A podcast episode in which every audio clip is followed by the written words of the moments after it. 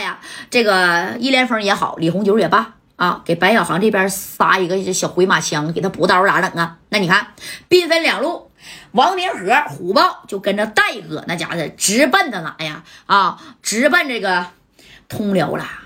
一看，你说他能往哪走啊？指定就往那边走了。你看这小车轱辘啪啪啪啪啪的，对不对？哎，而且呢，这期间啊，有一个电话是让加代更加确定了。李红九啊，就去通辽了。他把谁呀？把王老六给整走了吗？啊，那派那俩人就拿这玩意儿进去了。王老六一开门，两下子给王老六啊就打在这个小腿肚子上。王老六刚死就跪下了，拖着王老六就下楼了，给王老六的媳妇孩子都吓坏了啊！你等着，戴哥合计我给王老六打个电话，你不是说李红九跟易连峰的关系好吗？啊，那易连峰，那你说能不能照着李红九啊打听打听吗？哎，你把电话拨过去，你看是王老六的媳妇接的，哭哭啼啼的。哎呀，我也不管你是谁呀，我家老六啊，被人呐给抓走了啊，好像是李红九的人而且呢，临走的时候啊，还说呀，让我给谁带个话，谁叫夹带，谁叫刘勇啊。哎呀，我家老头子也没惹着你们呢，这这这这这这这咋回事啊？哎，你看他媳妇也不知道发生这事儿啊。戴哥一听，心里不得劲儿啊！嫂子，你别着急啊，我就是夹带，刘勇也是我哥们儿。你跟我说这事儿是怎么回事啊？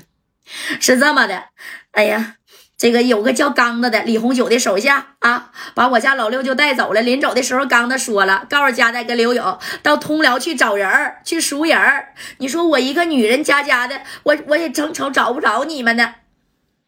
没事儿。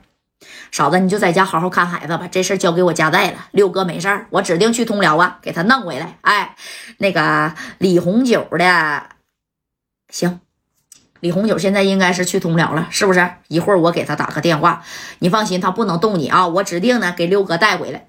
那那叫什么家带的？那嫂子可拜托你了呀！啊，我家就只这一个爷们儿呢啊，四个老人，两个孩子，你放心吧啊，这事交给我。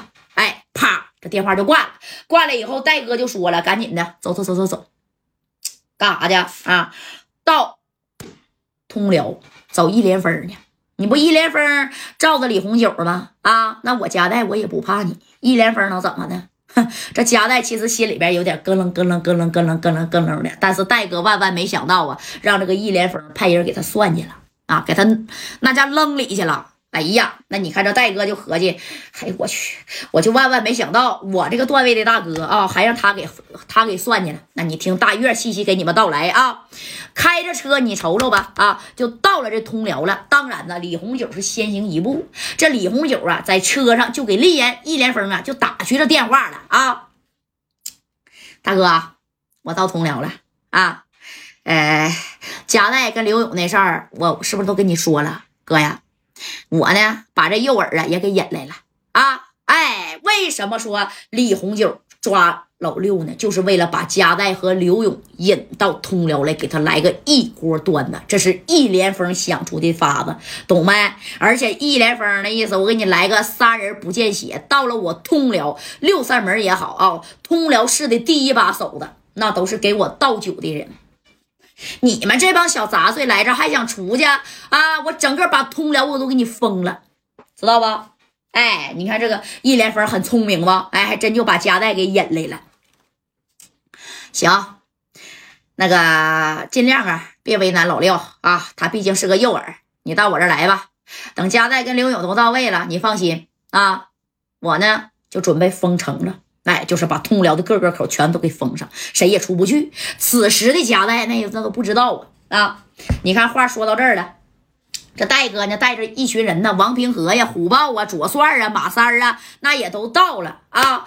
进去了没？连峰进去了，进去了啊。那你看都到了，到了之后啊，人生地不熟啊。这戴哥呢，就从这个刘勇那边要来了这个。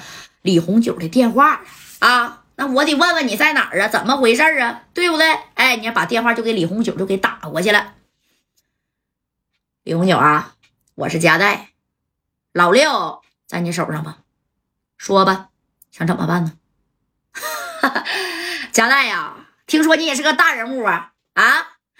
那个，既然如此的话，那你来吧啊！知道一连峰不？到通辽，你要不知道一连峰啊，那你他妈就是个小杂碎！哎，在电话里还骂加代呢啊！这戴哥暂时没有生气。一连峰我知道，但是这事儿跟他也没啥关系吧？我只想要回我的兄弟，我只想替我兄弟讨回一口气。你告诉我你在哪儿呢？啊，通辽啊，其实没有啥太大的地方。那你看，